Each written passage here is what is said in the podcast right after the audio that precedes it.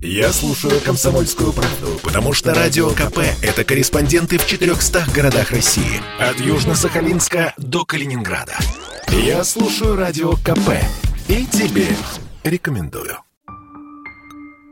Во время стрельбы в Пермском университете один из преподавателей отказался прервать лекцию. Олег Сырометников просто продолжал вести пару. Когда Тимур Бекмансуров с дробовиком зашел в восьмой корпус университета, на пятом этаже шли занятия. В этот момент в аудиторию вбежала испуганная мама одной из студенток и объяснила, что внизу стрелок. Этот момент записала на диктофон одна из учащихся.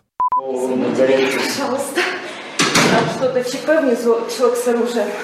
И? Не знаю, стрельба. Я думаю, наверное, надо закрываться. Закройте.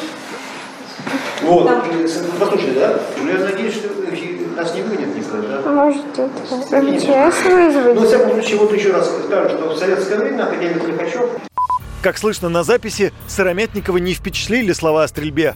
Сегодня в интервью радио «Комсомольская правда» он рассказал, как сам видел ситуацию.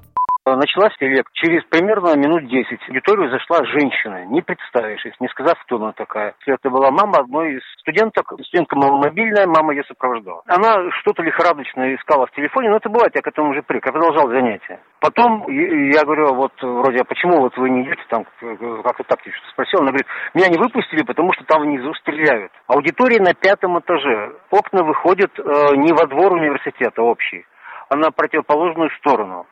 Стрелок, как известно, заходил через двор, стрелять он начал там. Выстрелов на пятом этаже в аудитории в этой слышно быть не могло фактически. Э, А что, прыгать из окон пятого этажа вниз?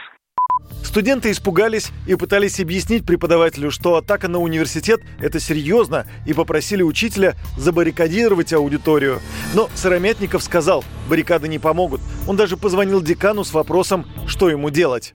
Он мне руководитель. Говорит, действительно была стрельба. Значит, меры приняты, правоохранительные органы на месте уже. Продолжайте занятия. Я включил на трансляцию показал это студентам. Понимал, что может произойти. Что он может? Он может, по- пройдя по коридору, может ткнуться в дверь. Дверь закрыта. Ну что он может сделать? Даже если он выстрелит из ружья, из охотничьего ружья, даже картечью или медвежьей пулей, дверь пробить, э, ну, маловероятно. Если только с очень близкого расстояния.